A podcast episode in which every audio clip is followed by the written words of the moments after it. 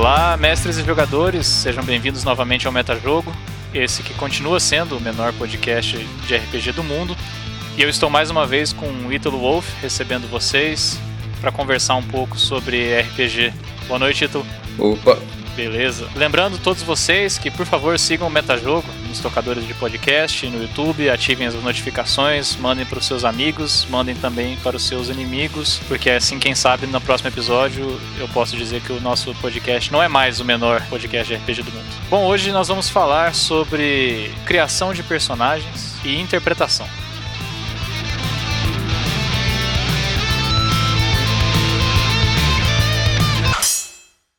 Vamos falar sobre como criar personagens? vamos. Para você que é jogador em uma mesa de RPG ou pretende ser um jogador, nós vamos disponibilizar um PDF 100% gratuito. É, você pode acessar o link para baixar o PDF na descrição. E esse PDF foi construído na forma de um formulário para você poder preencher e te ajudar a criar um personagem que não seja uma coisa horrorosa. Bom, Ítalo, a gente tem uma longa história, né, de personagens horrorosos. eu digo, não eu e você, né, na, na mesa em que a gente jogou, porque a gente tinha um hábito que eu diria que é a primeira grande recomendação para você que pretende criar um personagem memorável. Não deixa para criar na última hora, né? É.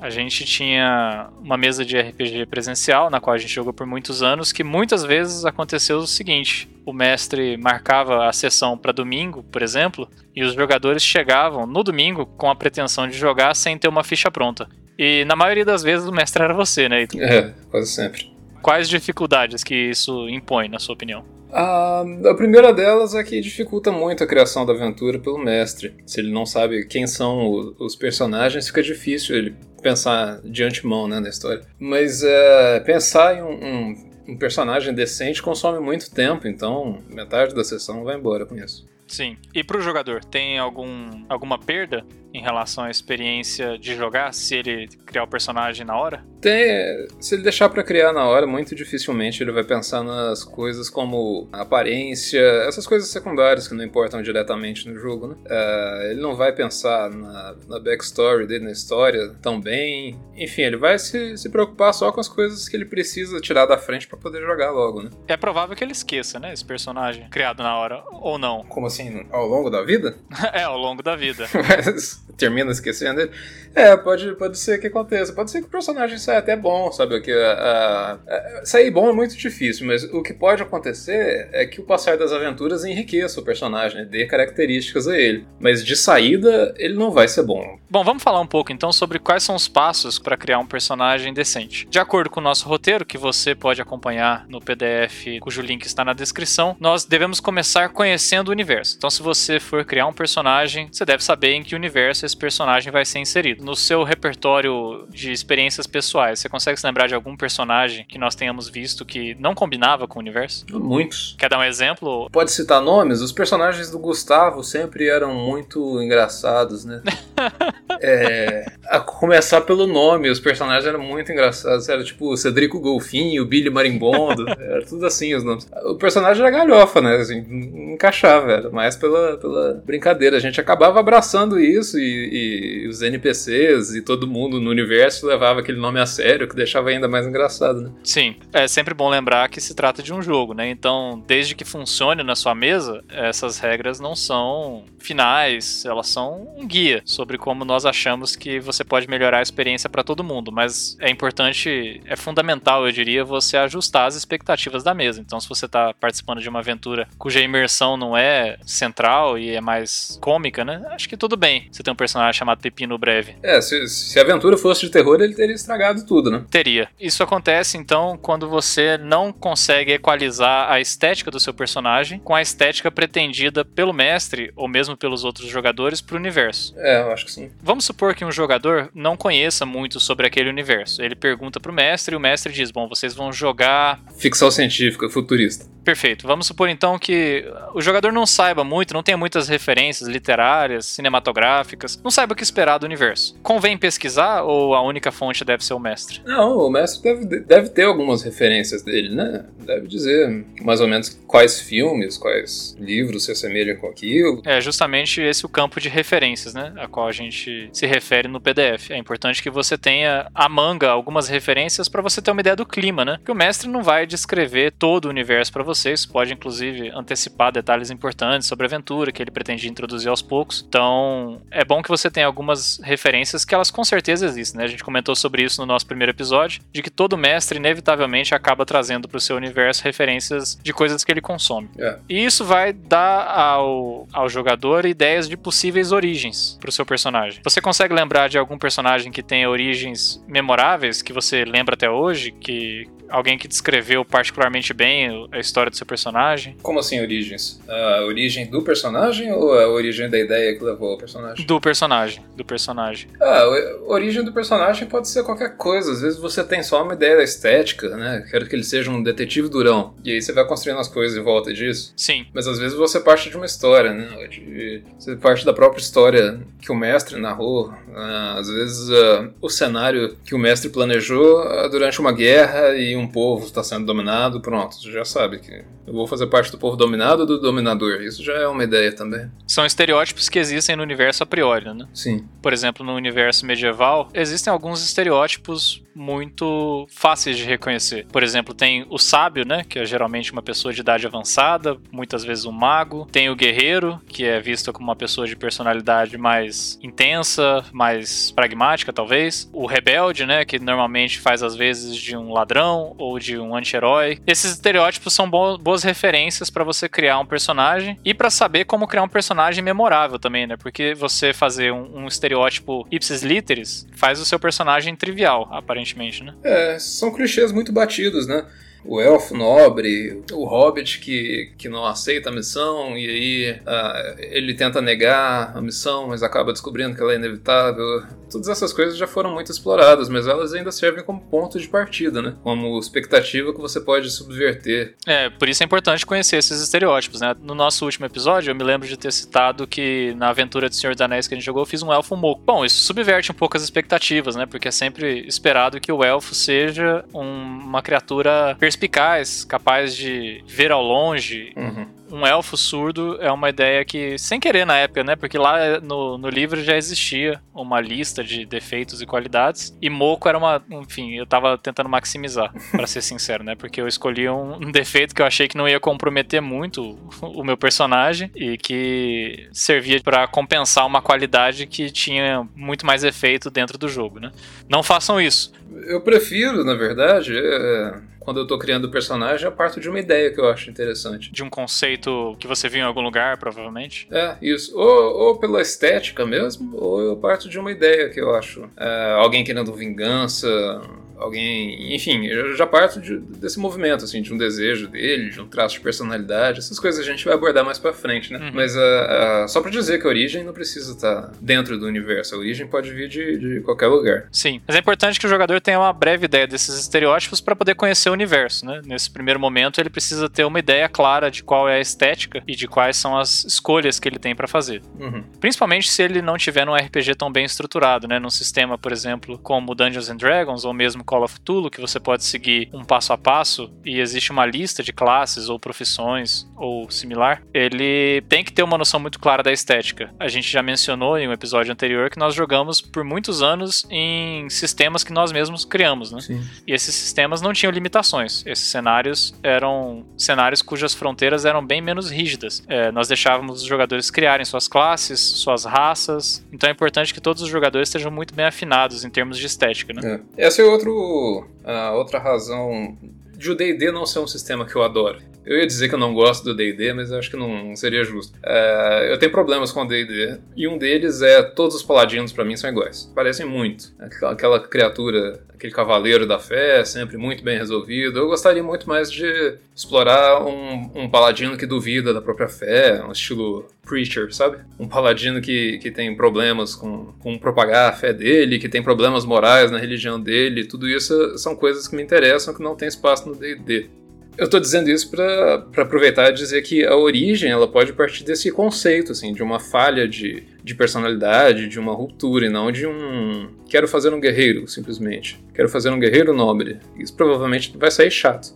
Sim, é repetitivo, né? É. Agora, como mestre, né, se você, por exemplo, está mestrando uma aventura de Dungeons and Dragons, como você iria lidar com o Ítalo jogador que se aproxima e diz: Quero fazer um paladino, mas eu gostaria de explorar as falhas da minha fé, gostaria de criar um arco em que eu vou questionar o meu juramento? O jogador dificilmente chega com a preconcepção do que ele quer que aconteça, né?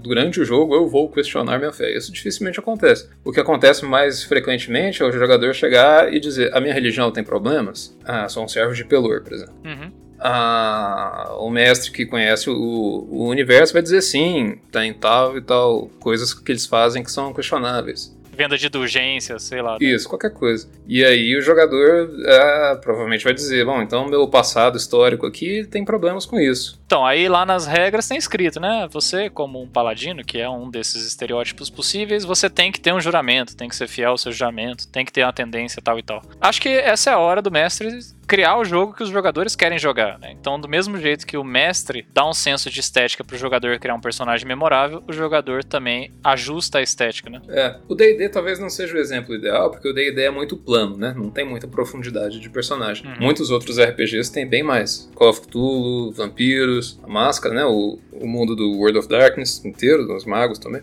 Sim. É, então, acho que nesses outros sistemas, essas coisas são até encorajadas. São. Até pela própria descrição, né? D&D, por exemplo, uhum. fala em tendências, né? E a tendência primária é bom, neutro ou mal. É. É uma classificação Olha, difícil de defender, né? É, depois a gente pode falar mais sobre os sistemas específicos, né? Sobre o DD. Mas é porque descende daquelas narrativas épicas, das narrativas já da Grécia Antiga já tinha, né? Esse tipo de história, que um personagem é simplesmente representante de todo bem e tal.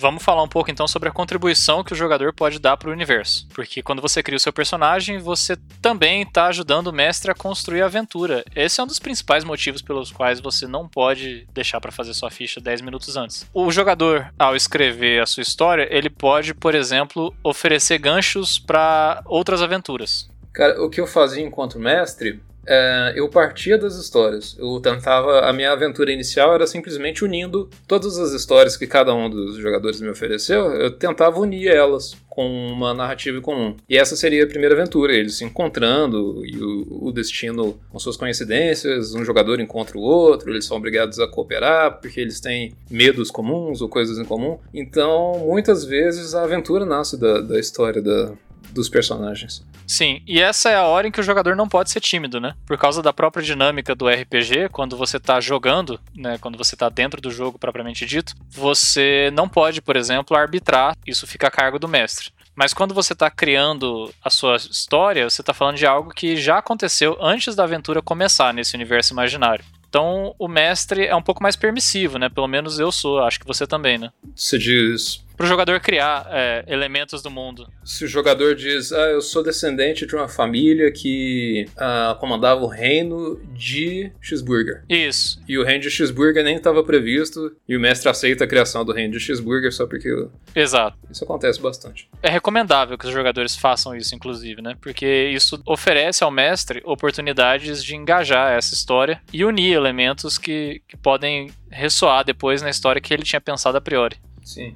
A nossa dica é que o seu personagem tenha pelo menos três, mas é claro que se você tiver muitos, pode ficar um pouco sobrecarregado. Mas é claro que esse três é apenas um, um norte, né? Você não necessariamente precisa se limitar a três, e a depender da natureza dos eventos que você resolver invocar na sua história, você não precisa de todos os três. Mas a nossa sugestão é que você tenha na sua história pelo menos três elementos marcantes. Esses elementos podem ser NPCs, né? Personagens que não pertencem aos jogadores, personagens do mestre, objetos, locais, eventos, manias ou fobias. Mais adiante, a gente vai correr o risco de criar um personagem lastimável, ou talvez um personagem épico, não sei ao certo. E a gente vai citar exemplos, né? Tentar criar nossa própria história e trazer esses elementos e dar exemplos de como o mestre pode explorar pensando rapidamente aqui, eu consigo lembrar de várias situações em que foram inseridos objetos importantes para a narrativa na história pregressa dos personagens e eles vieram a se tornar importantes também na aventura do mestre. Né? É, teve o um exemplo recente do Magos. Uhum. Lembra? Sim, lembro. É.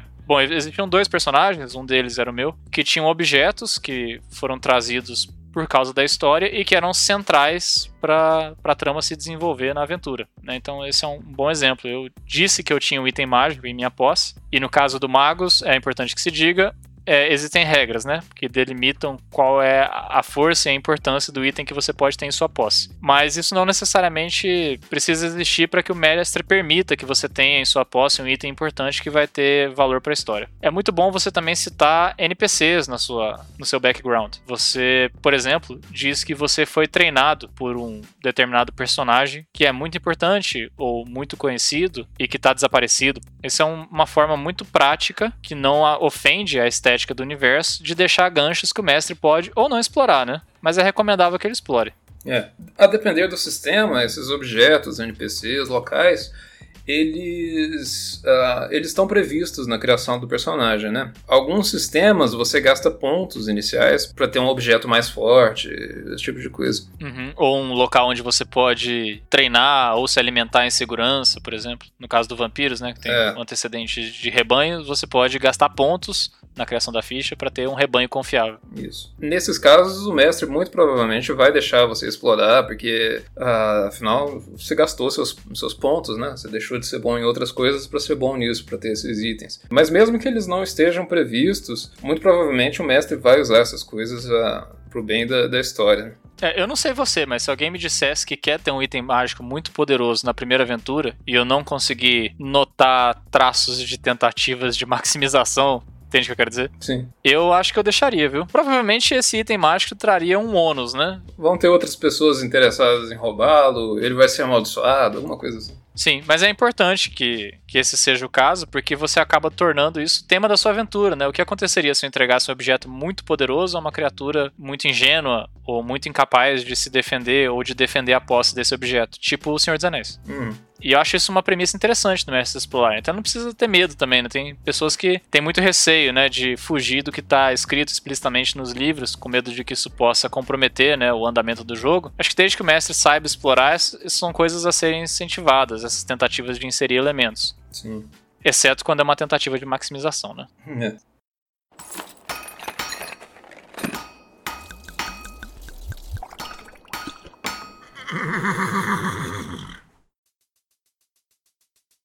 Você, uma vez entendendo o universo e contribuindo com ele, você pode começar a trabalhar a aparência do seu personagem. Como você, Ítalo, trabalha a aparência dos seus personagens? Quando eu não parto da aparência deles, eu geralmente uh, deixo a aparência ser influenciada pelos números que eu tirei, né? Se eu tirei o que eu escolhi, depende do sistema. Mas às vezes se a minha destreza é baixa, como eu disse no, no último episódio, uhum. o personagem usa uma bengala para andar, às vezes a carisma dele é muito baixa porque ele tem uma cicatriz horrível no rosto e aí você já, já pensa em alguma história para essa cicatriz, esse tipo de coisa. É, são manifestações da sua ficha, né? Das coisas mais subjetivas da sua ficha, tanto dos atributos quanto perícias. Você deu dois exemplos na negativa, né? É, se, ele, se a sua força for grande, ele é, é um gigante.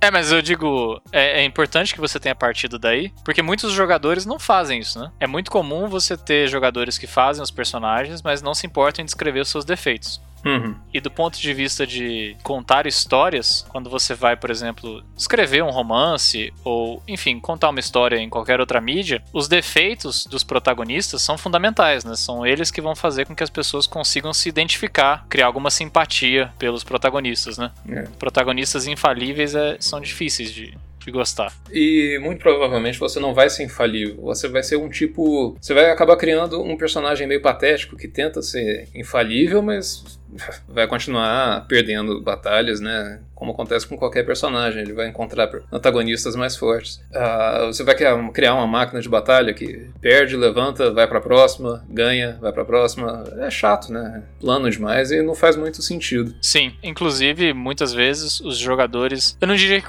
se confundem com seus próprios personagens, mas é, não percebem que você usar os defeitos para criar um personagem só aumentam a sua identificação com o personagem no sentido de gostar mais dele, de se importar mais, porque a sua interpretação fica muito mais crível. É, é muito mais divertido de interpretar também. Bom, você, por exemplo, não necessariamente precisa usar só os seus atributos, né? Você pode espontaneamente adicionar características que são falhas ou qualidades na sua aparência, claro. Bom, é difícil falar em falha na aparência, mas, mas enfim, né, traços é, de aparência que são não estão necessariamente refletidos nos seus atributos. Você pode, por exemplo, descrever o seu personagem como um personagem ruivo, digamos. O que adiciona um pouco de sabor quando o mestre descreve a sua interação e pode inclusive ter uma importância narrativa, né? Porque dependendo do contexto em que você está jogando, o personagem com essa ou aquela característica é muito mais facilmente reconhecível, né? Uhum.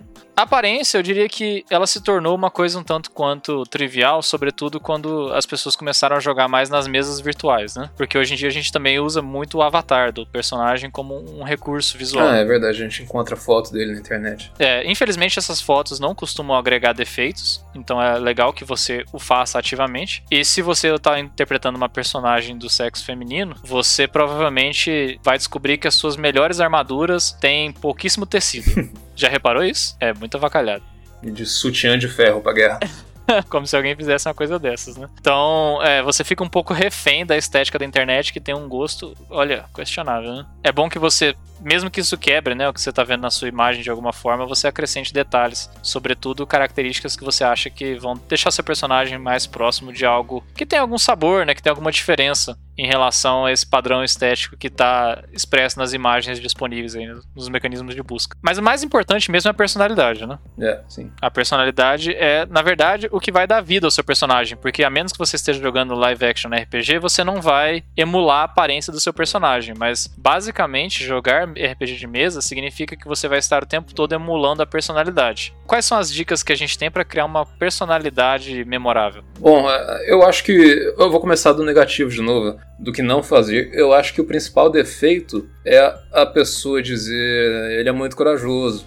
Mas é dificílimo você mostrar coragem, uh, uma coragem descomunal, quando na mesa de RPG você tá jogando DD, todo mundo é corajoso, todo mundo bate em dragão. Né? Não tem muito oportunidade concreta de mostrar a sua personalidade refletida nas coisas. Às vezes seu personagem tem um, uma mania, mas os, os, jogadores rapidamente abandonam essa mania se eles não têm uma função no jogo. Ele não vai falar toda hora que ele vai acender um cachimbo, né? Se não tem uma, uma recompensa direta para isso. Então eu acho que o maior defeito quando o, o jogador está criando uma personalidade é ele escolher coisas abstratas demais, escolher coisas que não se refletem de fato no jogo. Então eu diria para você conversar com o mestre e tentar achar um mecanismo através do qual a uh, sua personalidade ganhe bônus. De repente, se eu fumar um cachimbo antes de solucionar aqui essa, esse puzzle, eu ganho um bônus aqui nessa insight, né, nessa, nos testes de inteligência. Talvez isso ajude a caracterizar. Olha só, agora você me deixou intrigado, porque se fosse eu que tivesse mestrando uma determinada aventura, eu não sei se eu combinaria isso de antemão, sabia? É, você pode deixar pro,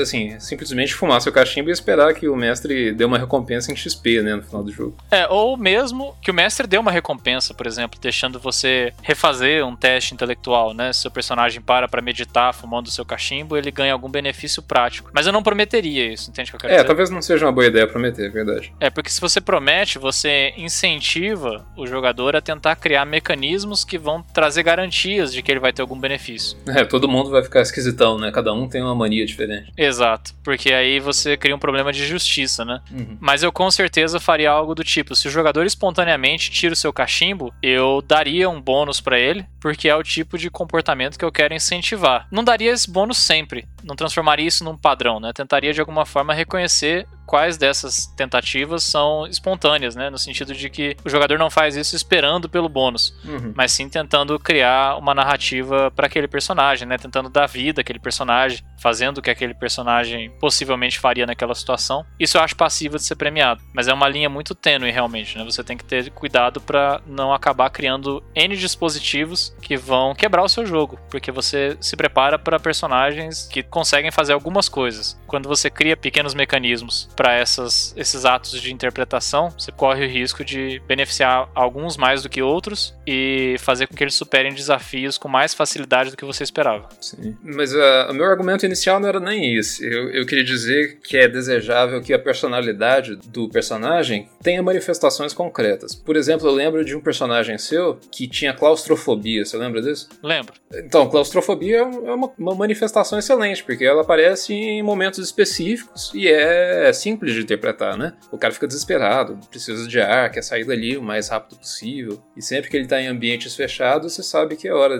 disso acontecer. Então é legal, a claustrofobia é bacana. O que não é bacana, por exemplo, é você dizer ele é um cara traumatizado. Traumatizado como? Precisa de uma manifestação mais concreta para essa personalidade. É, eu diria que é melhor você fazer uma lista de exemplos você dá uma dimensão mais clara do que o mestre deve esperar, do que você usar palavras abstratas cujo significado pode variar muito de pessoa para pessoa, né? Sim. Então, se você disser que a pessoa é extrovertida, ou é neurótica, ou é expansiva, tudo isso pode ser muito subjetivo e o mestre não sabe exatamente em que situações cobrar isso de você. Eu tô pra te dizer que é muito mais legal você falar que seu personagem é viciado em pizza. Uhum. É, com certeza. Então, quando você, por exemplo, todas as vezes que o mestre colocar uma pizza diante de você, ele sabe o que esperar. Pode ser, inclusive, divertidíssimo, né? Colocar situações. Eu tive uma ideia de personagem esses dias para trás. Eu não sei se eu cheguei a conversar sobre isso com você. Já pensou um personagem que não sabe contar?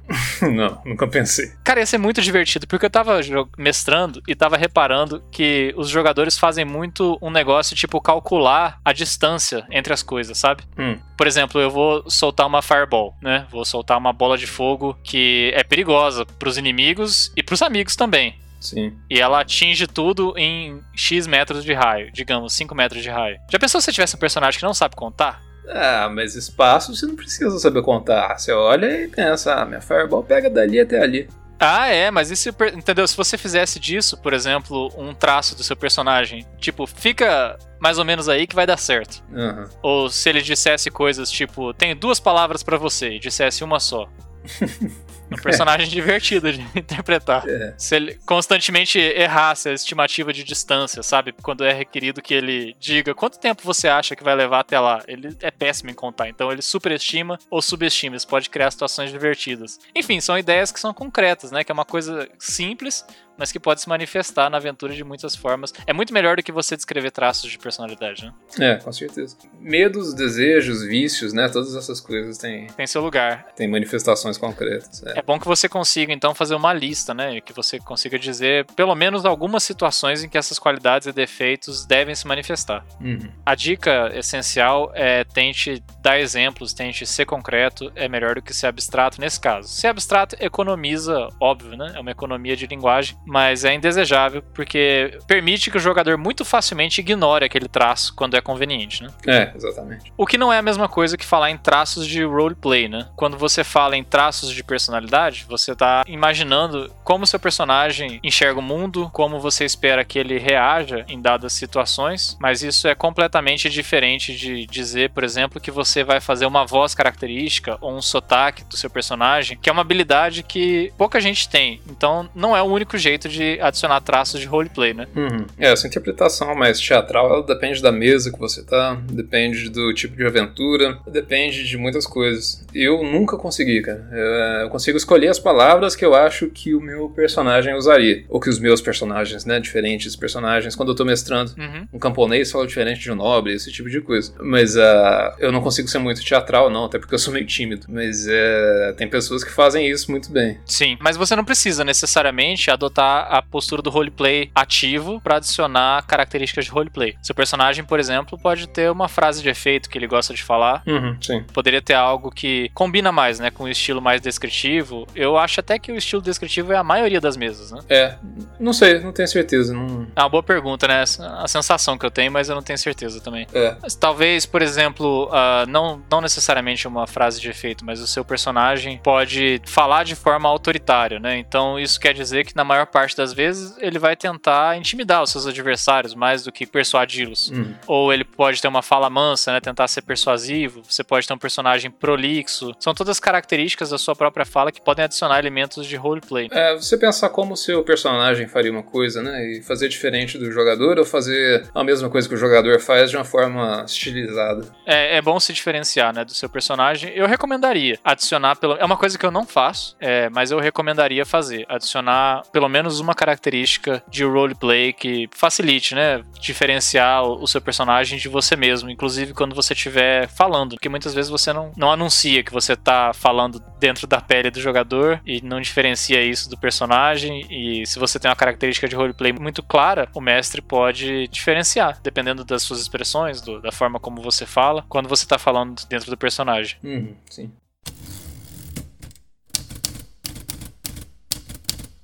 Once upon a time in a land far away.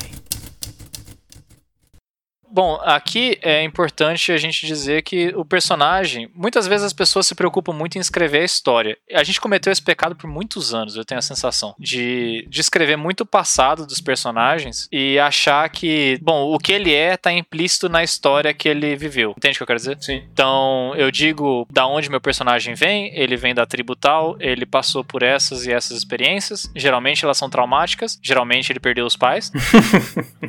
é, raramente eles querem manter esse vínculo, né? É engraçado, né? Os jogadores, como. Eu acho que 70% dos nossos personagens da nossa mesa eram órfãos, né? Então, isso alimenta o pânico satânico com RPG, né? Porque olha só.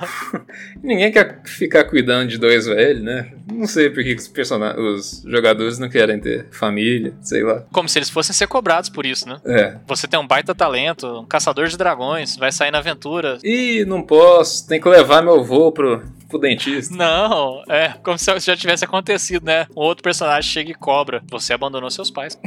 Naquele asilo barato. Os jogadores é bom que eles escrevam objetivos, né? Não só a história, assim. O que, que o personagem dele almeja? É porque essas coisas da história, elas dão um, um trauma meio genérico, né? Um orc matou meu pai, então eu odeio orc. Por que será que as pessoas fazem isso, hein? Eles precisam de um desejo e uh, a vingança pela morte dos pais é um desejo. É fácil, né? É um negócio meio Homem-Aranha, meio você acha que é por causa das muitas referências que existem? É um clichê. É um clichê, é. é. Eu acho também que tem um pouco a ver, assim, do tipo, eu não quero me comprometer muito com o desejo, sabe? Como assim? É, porque, pô, matar orc. Matar orc é um negócio que, a depender do cenário, você espera que você vá fazer, entendeu? Uhum, sim. Então você meio que une o útil ao agradável. Num cenário de fantasia medieval. Ah, sim, entendi. Você vai ser forçado a lutar numa tentativa de adicionar sabor ao personagem, mas acaba que não adiciona sabor ao personagem, porque todos os outros vão ser forçados a matar orc. Sim, você pode matar orcs sem.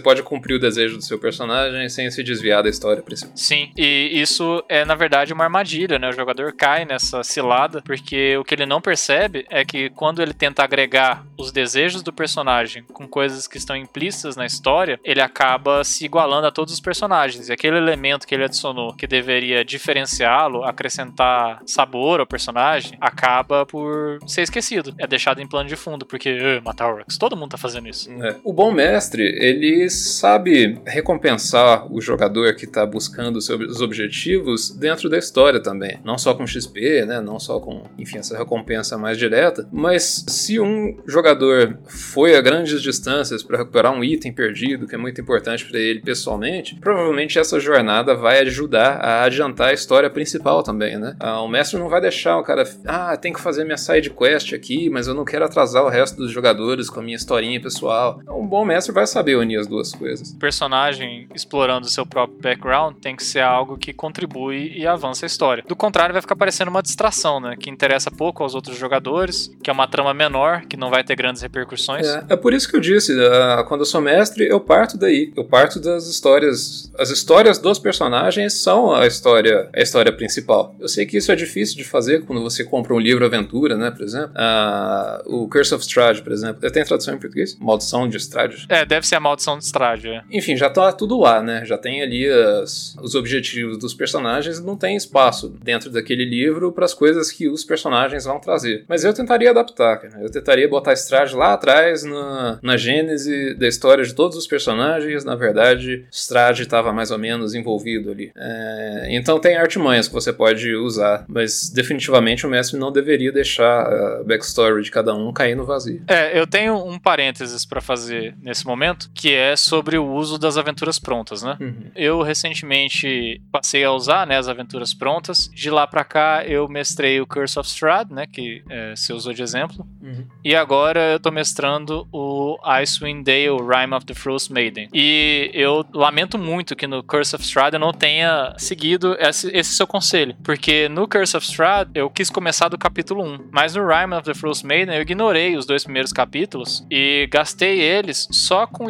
histórias que eu mesmo escrevi para tentar entrelaçar o background dos jogadores com o plot que ia aparecer mais pra frente. Então eu pulei os dois primeiros capítulos. Eles nunca jogaram, né? É melhor. É uma coisa que eu deveria ter feito no, no Curse of Strahd e eu tenho vontade de voltar a mestrar, porque eu sinto que é, é uma aventura que tem muito potencial, mas ela precisa de correções. Mas o que acontece é que a gente joga semanalmente, né, há muitos anos, então acaba que uh, a gente estuda os capítulos superficialmente, de antemão, e faz uma preparação mais detalhada antes de cada sessão. Uhum. O que é normal, né, porque a gente nunca sabe onde os jogadores vão, vão retomar, mas no fim das contas isso acaba prejudicando, né, o desenvolvimento dos personagens. Você sente que você não desenvolveu eles ao longo da aventura, porque aquela trama não foi feita para eles mesmo. É, sim. É, eu tenho muitos problemas com, com aventuras prontas, mas esse é o principal deles. Sim, e isso exige um trabalho de adaptação da parte do mestre, né? Não quer dizer que você não possa usá-las, mas em grande medida você vai ter que pensar como os seus personagens vão desenvolver os seus respectivos arcos dentro desse mundo sem que pareça que poderia ser qualquer outra pessoa em seu lugar, né?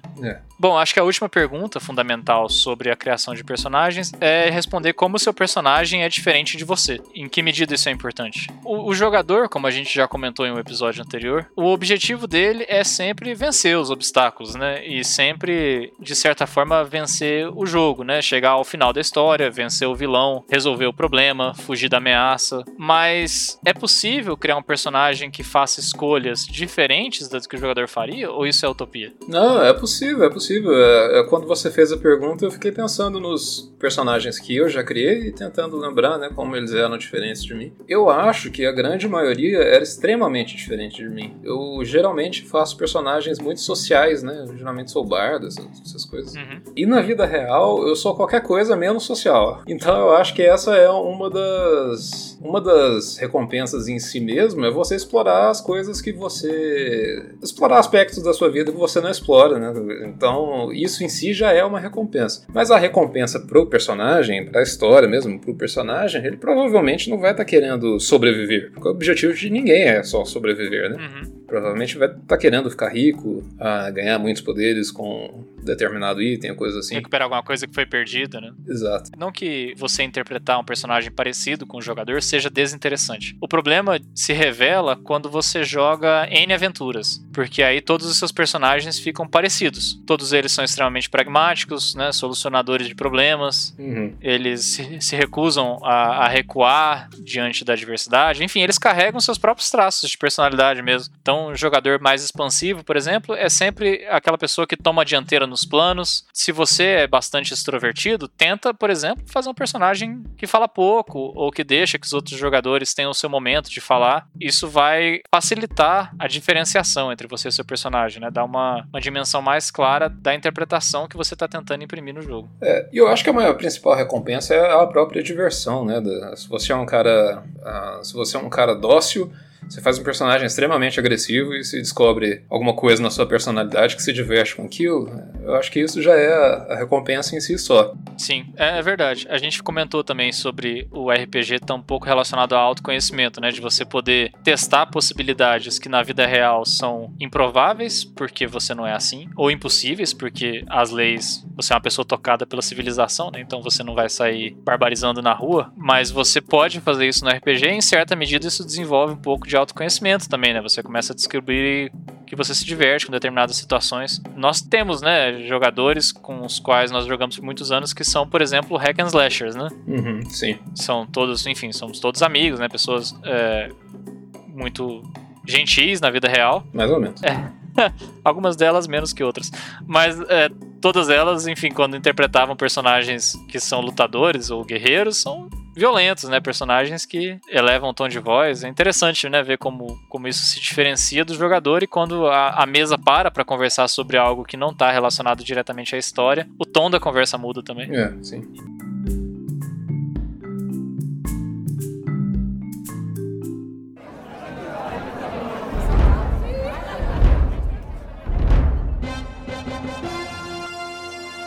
Você conhece a estética do universo, você deixou ganchos pro mestre, contribuiu com esse universo, adicionando elementos que são únicos, né, que você gostaria de ver. Você acrescentou detalhes sobre sua aparência, alguns deles relacionados aos seus atributos, outros não. Você descreveu a sua personalidade nos termos mais concretos possíveis, né, e tentou acrescentar detalhes que sejam interessantes. Você tem objetivos bem claros, coisas que seu personagem deseja e não deixa simplesmente a cargo da história. E você também disse como seu personagem é diferente de você. Então você tá com um personagem pronto para a primeira aventura, né? Quem dera todo mundo fizesse isso.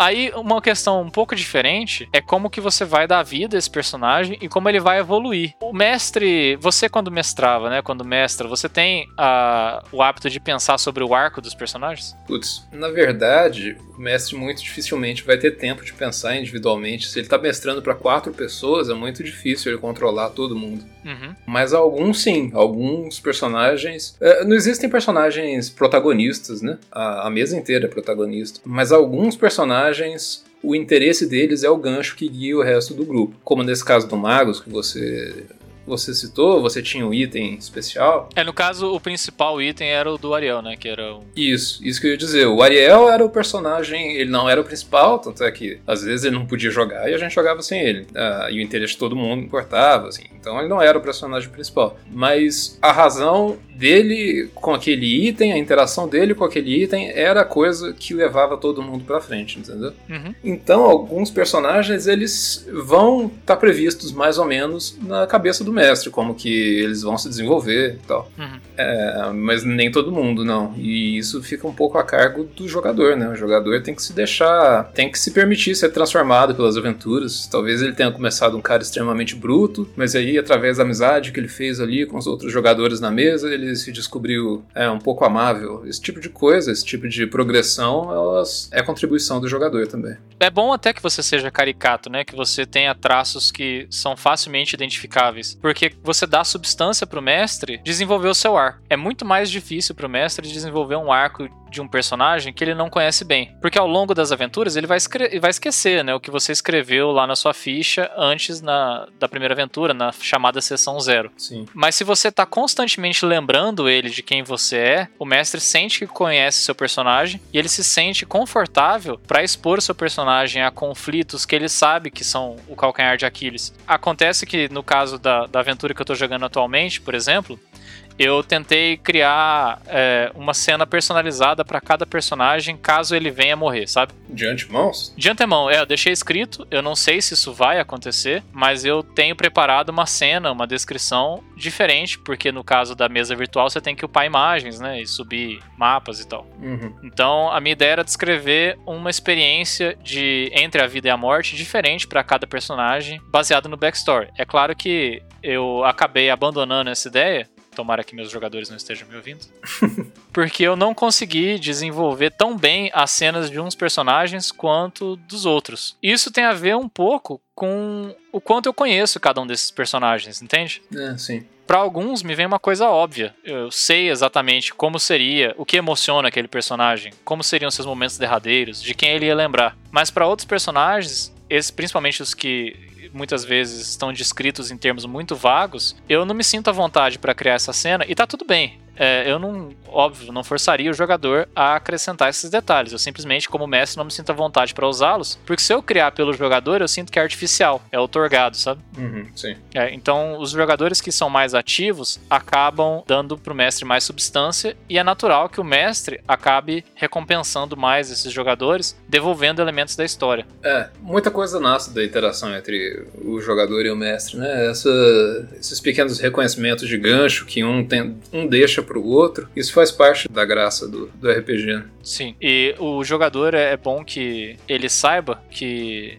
ele tem uma parcela grande de, não de responsabilidade, mas de, de poder, né, nessa história compartilhada. Sobretudo quando as pessoas estão começando a jogar RPG, elas têm a sensação de que muito fica a cargo do mestre. E de fato, muito fica a cargo do mestre. No entanto, eu diria que jogadores ativos, no sentido de que estão interessados em contribuir para a história, mais do que de repente para a ficha, eles conseguem olha, conduzir boa parte da história, senão quase que inteiramente, né? O mestre, idealmente, ele vira só um mediador. É. A, a gente acabou abrindo um grande parênteses, né? Mas é, é, importante que os jogadores também se deixem mudar pela aventura. Você comentou já um pouco sobre isso, mas muitas vezes os jogadores têm uma, uma seção na ficha, né, chamada de background, que eles preenchem com essas informações que nós indicamos. E eles acham que o personagem deles é plano, né? Que ele é assim e pronto. Uhum. Raramente você encontra alguém que está disposto a, por exemplo, usar das situações que viveu durante a aventura para fazer com que o seu personagem aprenda e mude ao longo da aventura, ou que ele tenha outros objetos importantes que não só aqueles que estão descritos na sua ficha. É possível, sobretudo em aventuras mais longas, né, que um determinado objeto se torne importante para você. É. Você consegue lembrar de um exemplo? Eu consigo lembrar do Júlio, né, com a, a filha dele na última aventura de. Putz. Ah, O que, que a gente tava jogando? Qual era o sistema? Ah, a gente tava jogando o módulo de Senhor dos Anéis pra D&D 5e. Isso, isso. É, É, agora você vai ter que contar essa história, mesmo que superficialmente.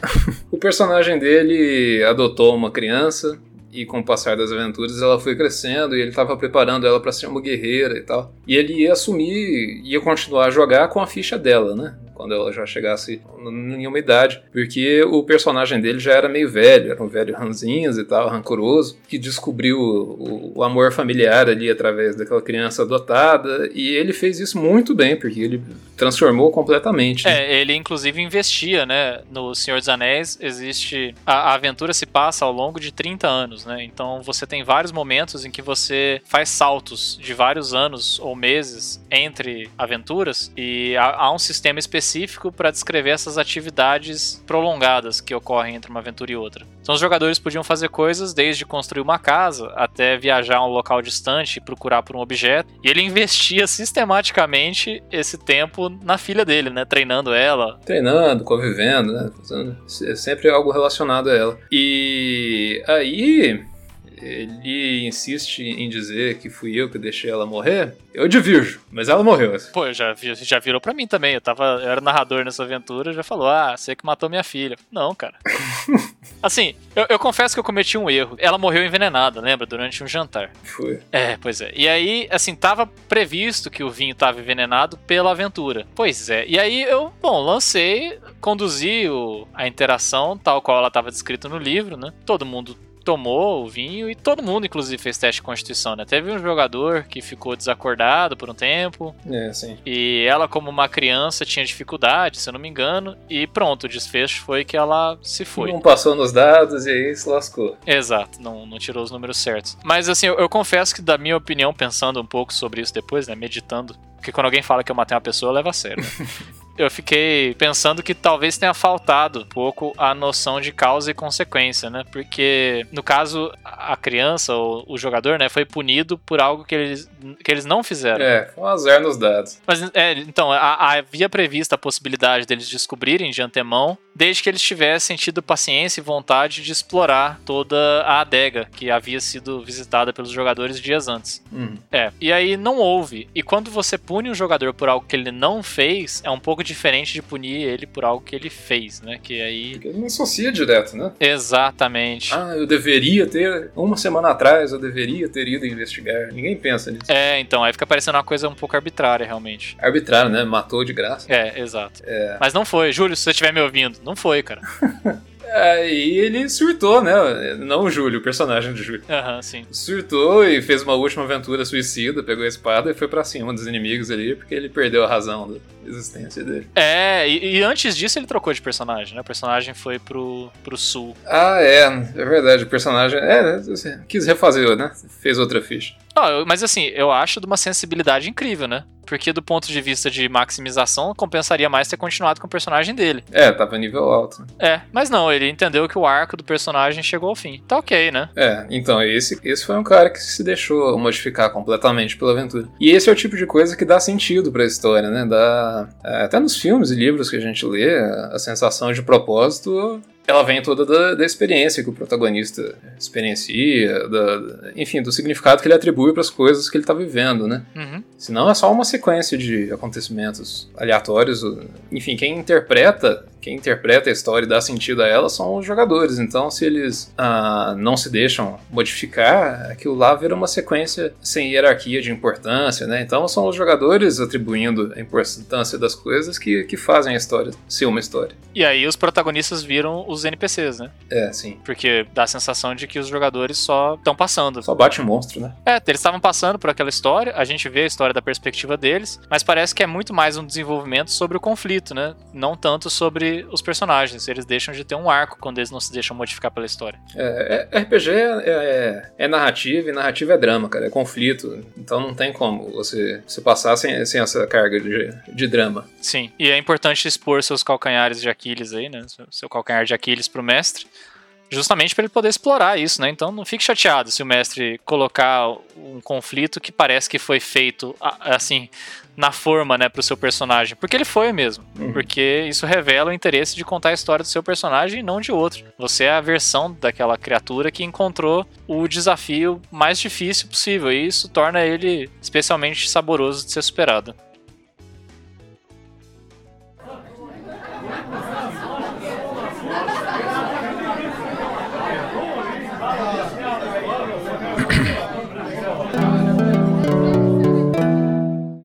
Bom, eu acho que a gente já tratou de alguns dos pontos principais. Há, no entanto, uma pequena questão que acho que a gente consegue dar algumas dicas e falar sobre ela brevemente, que é a questão do metajogo. Já assinou o metajogo? Não, tô brincando. É, sobre quando você deve sair do personagem. A gente pode tentar dar dicas para os jogadores de em que momentos isso é desejável, se é desejável, e como tratar o metajogo, né? Dentro de um contexto de jogo, de aventura, você se divertindo com seus amigos, como que você deve tratar o metajogo? Uhum. Bom, primeiro, é recomendável sair do personagem em alguns momentos, né? Como coisa? É bom você evitar que a briga entre personagens escale, por exemplo. Ah, tá. Isso é um ato de metajogo, né? Sim, claro. Dois personagens podem se odiar por causa das suas características ou por causa do seu background, e eu acho que você deve exercer um metajogo nessa hora, né? De, no sentido de olhar não pro personagem só, mas pela situação em si, né? A gente já comentou que conflito entre jogadores é fácil de trazer animosidade e difícil de arbitrar, porque né, os jogadores jogam com o livro de regras embaixo do braço nesse caso. Então, nesse caso, eu recomendo sair do personagem, né? No sentido de tentar estabelecer regras que quebrem a imersão em favor da diversão. Uhum. E, bom, há outras situações. Acho que é um pouco cansativo ficar no personagem o tempo inteiro também, né? Ah, é. É normal também, né? Você vai passar horas com, com seus, seus colegas ali, você não vai ficar fazendo uma voz, né? interpretando roleplay por cinco horas ali, fazendo uma voz de anão. Falando em espanhol. Eu, tenho pro- eu tenho problemas com isso até O. João, ele fez um, um personagem que era espanhol, né? Aham. E aí eles, eles só falavam portunhol safado, cara. e era uma coisa bizarra. Cara, eu acho que assim, nas três primeiras aventuras a gente não tava acreditando que isso estava acontecendo. tava falando igual o, o, o Walter Mercado, sabe? Ai, ai. Cara, eu me diverti. Eu vou te falar que eu não vou esquecer esse personagem nunca. Não, foi muito bom. Não, eu, eu- eu aprendi que interpretar personagens caricatos. Não, e assim, ele era um tio, pansudinho, É. que falava espanhol e não sabia empunhar um raio de uma espada. Eu passei a aventura inteira sem levantar uma espada e eu poucas vezes me diverti tanto jogando, sabe? É, as armas dele era tipo puxar o tapete que o inimigo tá em cima, esse tipo de coisa. É, isso mesmo. É, é. Então, é, é um personagem muito caricato, né? É, falar portunhol é só um detalhe, mas nem precisaria falar portunhol, que eu não ia esquecer desse personagem, porque é um estilo de combate totalmente diferente e eu não esperava que fosse assim. Foi bem maluco esse personagem. Deu super certo, né? Começou e terminou com ele sem morrer. Cumpriu ali os objetivos dele. Sim, não, e ele, ele tinha potencial, ele tinha potencial, ele consegue. O que as pessoas acham. é, Tem um outro personagem, eu vou falar dos meus porque eu tenho mais facilidade de lembrar, porque eu não quero correr o risco de ser injusto. Mas teve um personagem que era um paladino anão, lembra? Lembro. Então, essa é a pior combinação que eu já consegui fazer. Porque anão tem menos carisma.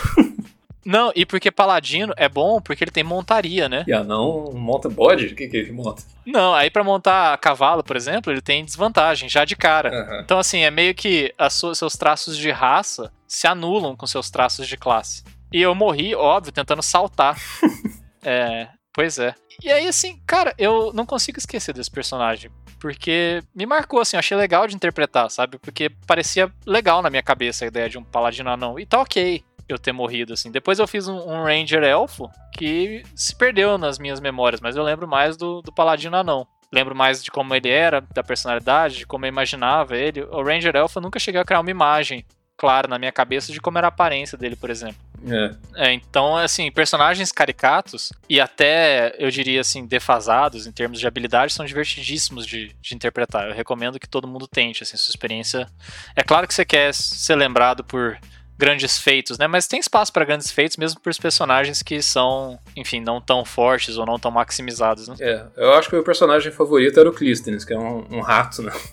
Homem-rato. Ah, é. Aham, ossos de borracha, né? Eu me lembro disso. Were-Rat. É tipo werewolf, só que um rat. É um rato safado que tinha ilusões de grandiosidade, achava que ele era grande coisa, né? É, e tinha defasagem na, na aparência também, né? Problemas com carisma e de. Enfim, porque é um rato, né? É, assim. É, tudo isso adiciona uma dimensão ao personagem que é, é legal de interpretar, né? Você imaginar sobre essa possibilidade absurda de um, um homem-rato te faz repensar como que você vai conversar com as pessoas e, mais importante, faz com que você tenha um personagem memorável sobre o qual vai ser divertido falar depois, né? É, sim.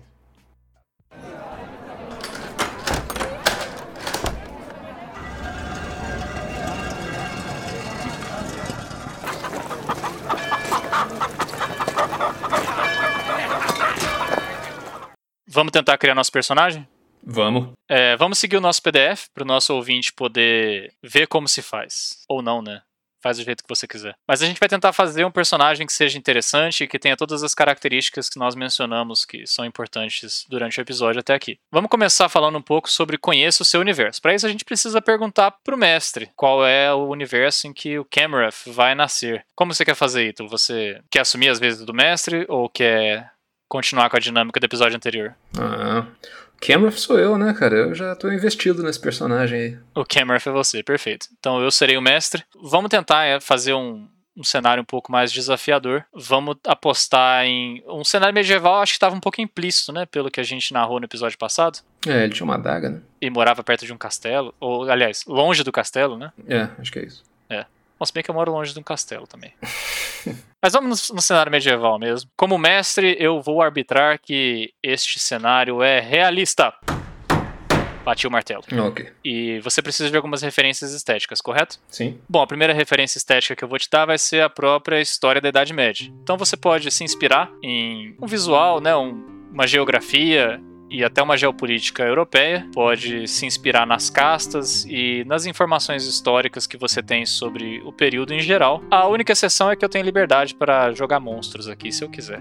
Ok. Mas vamos trabalhar com uma estética mais realista. Vou te dar como referências estéticas, portanto, lendas europeias, os Cavaleiros da Távola Redonda, material de literatura e cinema com fantasia leve, digamos assim. É, eu tenho um filme péssimo pra citar, é Brumas de Avalon, não sei se você já viu. Nunca assisti. É, então. Tô pensando em uma estética realista, mas com elementos fantasiosos quase que como provocativos, assim. Ok.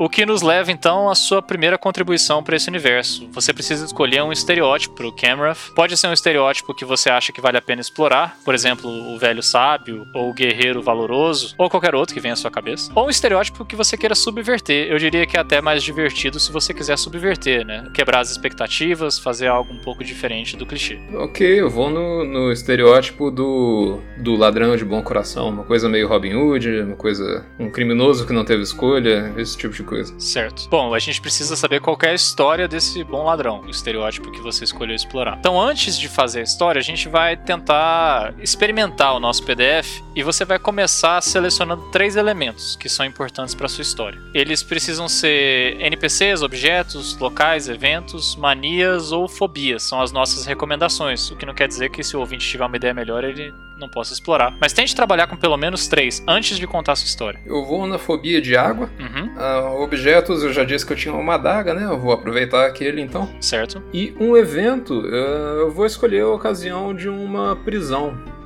Cercado por guardas, sendo submetido ali à lei, levado para um calabouço, de repente, coisa assim. Certo. Lugares fechados em geral? Não, só calabouços. Ou a ideia é estar preso. É, a ideia é um evento, né? Eu pensei em um, no Camerath cercado por guardas, sendo, sendo levado à força. Maravilha. Bom, então agora a gente precisa relacionar os três elementos que você escolheu. Nós temos água, né? Fobia de água. Exato. Isso precisa estar justificado na sua história. Eu acho que é central para a formação da personalidade do seu personagem. Nós temos a adaga. Nós não sabemos a história dela ainda. E nós sabemos que Camroth tem um episódio que foi marcante no qual ele foi preso. E aí? Vamos tentar colocar esses três elementos em uma ordem coesa. Bom, eu diria que o objeto roubado foi uma adaga. A adaga, né? O objeto central.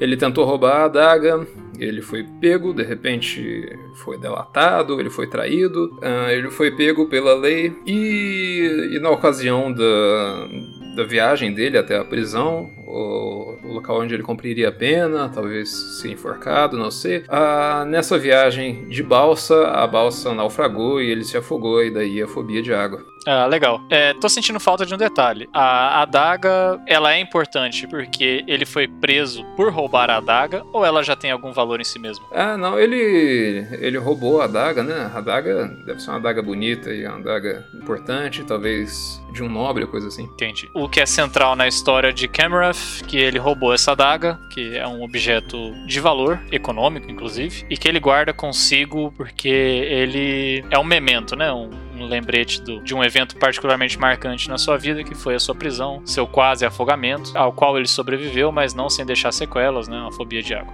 Perfeito. É, se ele, se ele foi pego roubando a daga, ele não consegue passar ela pra frente, né? Por isso, provavelmente, ele ainda tá com ela. E aparência? Vamos trabalhar com a ideia de tentar fazer uma descrição minimalista da sua aparência, né? Dando dois detalhes que são chamativos. Imagine que um outro personagem encontrasse com o seu personagem pelas ruas do reino ou na floresta, talvez, e o mestre fosse descrever seu personagem. Ele ia dizer que Camroth é um sujeito. Provavelmente magro, né? Pra justificar essa destreza alta que eu tenho como um ladrão. Uhum. Ah, provavelmente ele é um cara ágil, magro, leve, tentando se livrar da aparência anterior que ele tinha antes de ser preso, né? Já que ele tá tentando mudar de identidade, agora que ele se livrou da, da lei, Uhum. tá tentando abandonar a vida pregressa dele. Ah, talvez o cabelo raspado, talvez alguma mudança radical na, na aparência. Uhum. Então eu diria que ele raspou o cabelo. Estamos procurando por um sujeito mais magro do que o comum de cabelo raspado.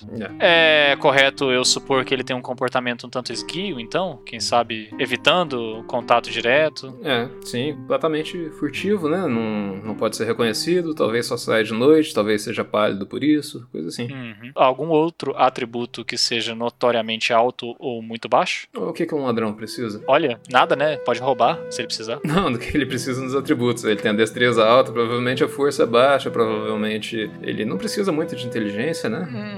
Ele deve ser um, um, um camponês. Bom, ele, ele pode ter sabedoria elevada, não? É, sim. Uma sabedoria das ruas. Ele. Pensa comigo, se ele se afogou, ele provavelmente na Europa estava em um rio, né? Sim. Então ele deve ter tido pelo menos um episódio de sobrevivência, em que ele talvez alcançou a margem do rio antes de chegar ao seu destino. E ficou abandonado na. na- É, não deve ter sido socorrido imediatamente, né? É, sim, mas ele se virou sozinho na natureza, né? É isso. Exato, é, então eu espero que ele tenha talvez alguma sabedoria elevada. É, sim, pode ser. Deve ter ah, aprendido a se virar sozinho, talvez. Sabia que na Europa, ah, na Europa medieval, as florestas eram de propriedade dos reis? Hum. As pessoas não podiam caçar. Poaching, é, caçar pra tirar pele, caçar pra carne, essas coisas. Uhum. Era completamente legal pra aldeões. Para, sério? Sério, de verdade. Olha só, então ele é um duplo criminoso, né? Porque ele provavelmente caçou nas propriedades de alguém. É, não, eu, eu trouxe essa ideia só porque, sei lá, caçar é uma coisa que requer habilidade com arco e flecha, né?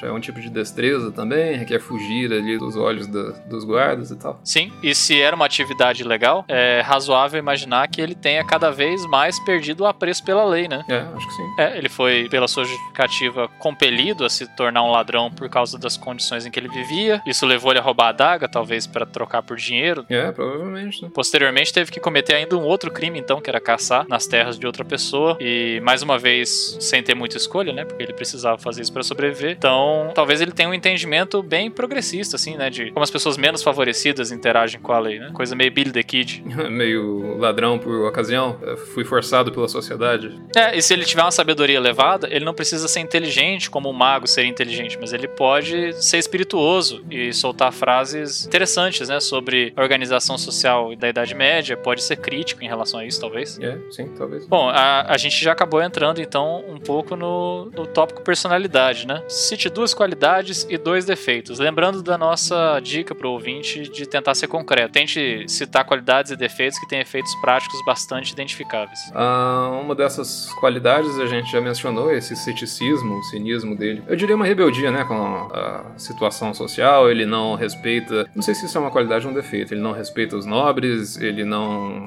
despreza os servos. Entendi. Ele é um, um idealista? Putz, não, ele é um rebelde, né, um inconformista, um cara que não abaixa a cabeça pro, pros mais poderosos, alguma coisa assim. Certo. É, é, realmente, eu consigo enxergar os dois lados, né? Isso pode ser uma qualidade em um determinado contexto e pode se facilmente se transformar num defeito que vai colocar ele em situações difíceis. Yeah. Vamos tentar dar um exemplo, então, de uma situação em que isso foi um problema ou foi bom para ele. Como que essa rebeldia pode ser uma qualidade? Ah, ele tem amigos na, em todas as esferas, né? Inclusive nas mais baixas, entre os ladrões da cidade, ele não, ele não os trata com desprezo, pode ter ajudado algum deles e eles são gratos por isso, alguma coisa assim. Em uma circunstância negativa é fácil também, né? Ele ofendeu. É procurado. É, exato, ele ofendeu algum nobre que não, que não respeitou ele, ou coisa assim. Pô, essa, esse traço acaba valendo por uma qualidade e um defeito. Ok. então a gente vai colocar rebelde nos dois.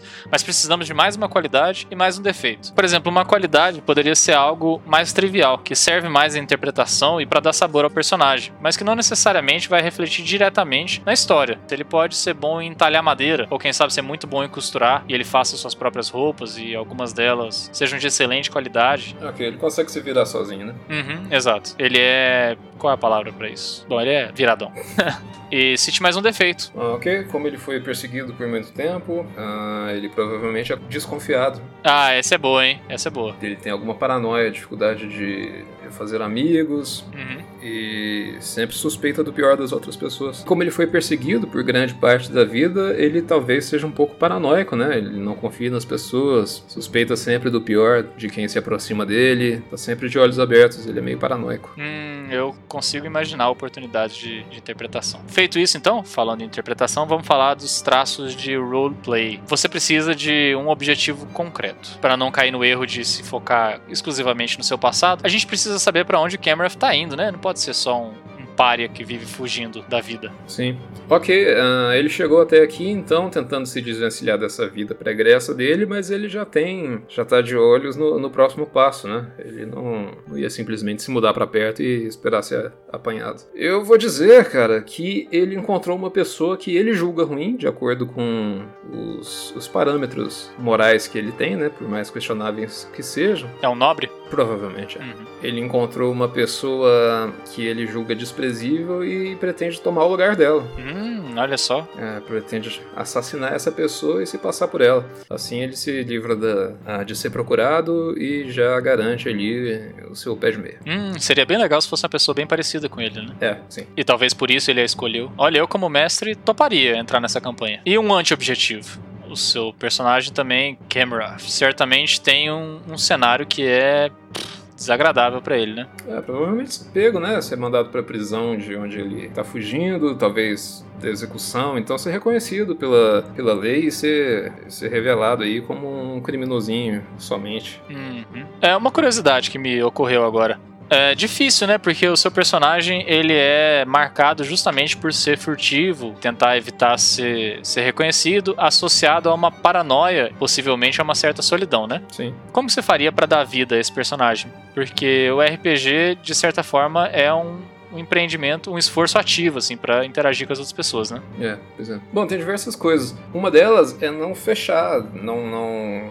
Acho que você até mencionou isso no último episódio. O importante não é exatamente o que você vai fazer, mas como você vai fazer. Uhum. Ele não está impedido de, de fazer amigos, né, entre os outros jogadores. Ah, o importante é só fazer isso da forma dele, né? Sempre desconfiado, ele sempre vai aceitar tratos desde que ele tem alguma coisa a ganhar. Uhum. Ele não vai se colocar na mão dos outros sem ter alguma coisa, uma carta na manga talvez, sem manter algum refém de forma ah, simbólica, né? Claro. Lógico. Bom, isso pro jogador mais iniciante poderia ser. Poderia ficar óbvio, ficar claro, se você, por exemplo, em um primeiro contato com os outros personagens, com os outros jogadores, mais, mais precisamente falando, você, por exemplo, desse um nome falso, revelasse pouco sobre onde você mora, fosse reticente ao fornecer informações sobre você mesmo. Uhum. Talvez no primeiro momento achasse que eles são pessoas que não são dignas de confiança, mas isso não quer dizer que é uma boa ideia tentar se fazer aquela pergunta, né? O que Cameron faria? E achar que isso é uma boa justificativa para, por exemplo, roubar um dos jogadores e não se engajar no gancho da aventura, né? É, sim. É, claro que o Cameron poderia fazer isso, mas, bom, raramente os bons roteiros são sobre o que os personagens teriam feito se eles fossem quem são, mas sobre o universo em que eles fizeram isso de um jeito interessante, a história foi contada de um jeito legal. Bom, nós temos então já uma. Não sei você, mas eu tenho uma imagem bem clara de como é o Cameron. Falta apenas uh, refletir as suas escolhas em termos de história, personalidade e aparência nos seus equipamentos. Ok. Ah, ele tem a adaga, né? É que a adaga é útil, né? A adaga diz pouco sobre a personalidade. É, sim, diz pouco sobre a personalidade dele. Provavelmente uma pedra de amolar, que ele para e fica amolando a adaga sempre que ele tem um minuto, ou sempre que ele tá sob estresse, precisa pensar. Uhum. Alguma atividade repetitiva que ele faça relacionada à adaga. Freudiano isso, hein? Este então é Camruff. Agora eu quero ver se tem a coragem de usar esse personagem num- numa aventura. Tem, claro, fácil.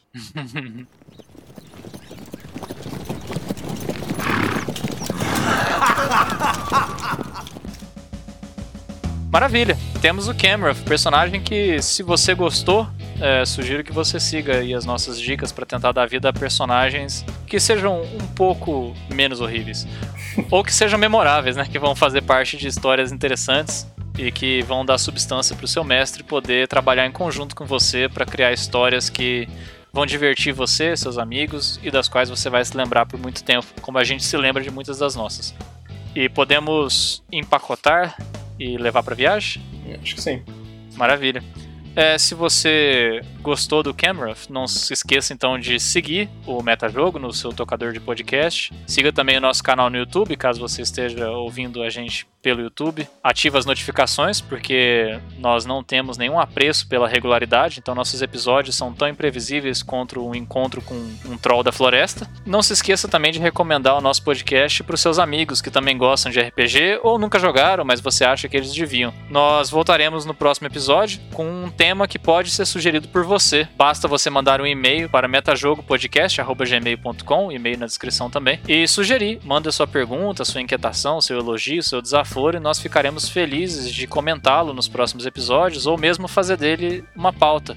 E se esse for o caso, não esqueça de mandar o seu nome e o reino do qual você está falando, que nós vamos lhe dar os devidos créditos. Nós também temos o projeto Mural da Taverna, que tem por objetivo ajudar os jogadores a encontrar uma mesa ou aos mestres que estão órfãos de jogadores a encontrar um grupo de amigos para compartilhar suas histórias. Para poder participar desse projeto, basta preencher o formulário que também está linkado na descrição. E nos próximos episódios de Metajogo, nós vamos anunciar a sua mesa e dizer para as pessoas como elas podem te encontrar para que vocês possam, assim como nós, desfrutar de uma bela partida de RPG. Tem mais algum recado para nossos ouvintes? Eu não. É, então eu vou me despedindo dos ouvintes do Metajogo e em meu próprio nome, porque eu sou o mestre. E Cameron também se despede de vocês. Você não escutou, mas já foi embora. Pô, muito boa, muito boa.